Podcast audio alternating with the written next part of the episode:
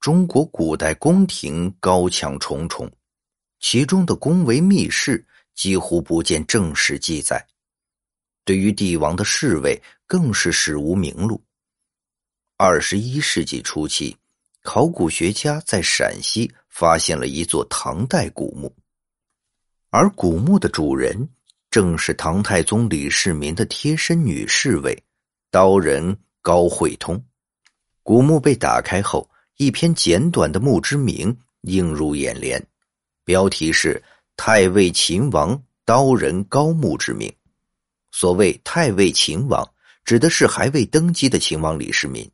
当时他的职位中有太尉。墓之铭全文录入如下：刀人字会通，渤海人，其先高辛氏之印也。祖成病，世著应生，门传冠冕，金玉交映，青紫相辉。傅世达，随密州高密县令，至今有方。不假寻于子产，玄歌远播，遂得之于子由。刀人立性温公，秉志柔顺，三从既备，四德无亏。武德五年六月五日，被选入内，以为刀人。洛神之词，持嫔妃之交态，观鹊巢之勇，慕后妃之令书。秋风未发，悲兰蕙之早，寒霜绯铃。撮桃李之先落。武德九年四月十日，寝疾卒于公馆。春秋撒，即其月十四日，葬于长安县龙首乡。根据墓志铭记载，高慧通生于公元五百九十五年，死于公元六百二十五年，终年不过三十岁。他出身高贵，先祖是著名的渤海高氏。所以有“门传冠冕，金玉交映，青紫相辉”之称。这里必须要说的是，这里的渤海并不是后来位于我国东北地区的渤海国，而是河北渤海郡。高慧通的父亲名叫高士达，著名考古学者葛承雍认为，此人应是隋末反王之一的高士达。那么墓之铭为何将其称为高士达呢？这是因为高慧通入土时，李世民还未登基称帝，因此无需避他的世字。待李世民称帝后，史料就将高士达改名为高士达。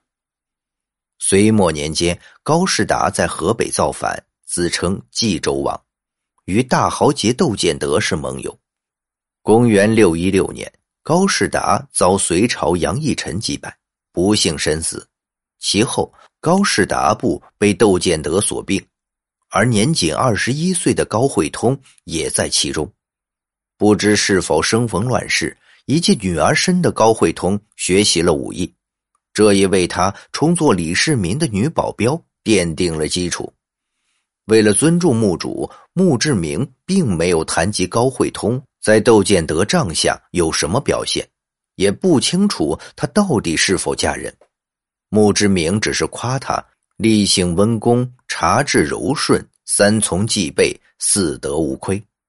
武德四年五月，窦建德大败于虎牢关，不久被押赴长安斩首。窦建德势力全军向唐朝投降，高慧通自然也在其中。公元六二二年，高慧通被选入秦王府，做了李世民的刀人。所谓刀人，是隋朝宫廷内女官名。《隋书》卷一二礼仪志七云：“成衣刀人才女，皆服传衣，无印缓。”很显然，刀女是宫女的一种。不过，刀女主要从事武职，她们身穿黑色衣裳，主要负责君主的护卫工作。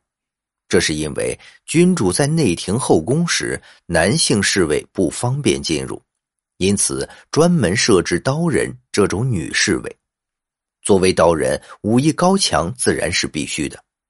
高慧通进入秦王府时，李世民与兄弟李建成、李元吉的关系势同水火，随时都可能面临暗杀，因此高慧通的存在是非常必要的。然而，高慧通的职责并非只是侍卫。墓志中称赞高慧通：“两洛神之词，持必妃之交态，观鹊巢之勇，慕后妃之令书。”前句因伏羲之女必妃溺水而死，成为落水女神的典故，用以形容高慧通之美；后句鹊巢则为《诗经·赵南篇》名，赞美高慧通之圣德。很明显，墓之名在暗示。高慧通不仅要负责安保工作，有时还需等待李世民的临幸。古时候，女俘虏的命运尤为悲惨，一般都会沦为胜利者的战利品，而高慧通也不例外。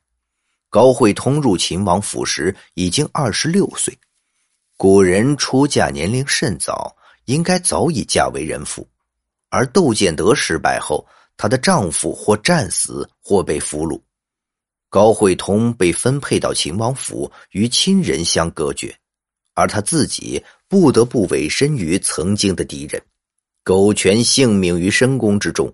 因此，学者葛重庸叹道，古代女保镖即使武功再高，也不过是帝王的玩物，难以掌握自己的命运。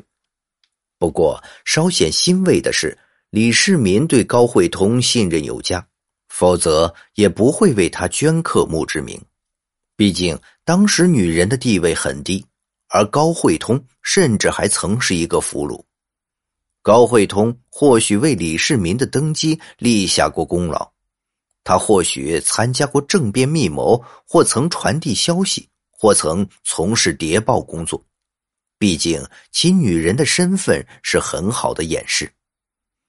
高慧通死后仅仅两个月，玄武门之变爆发，李世民杀兄屠弟逼夫，最终登上了皇位。若高慧通没有早逝，应当能升级为嫔妃，实在可惜。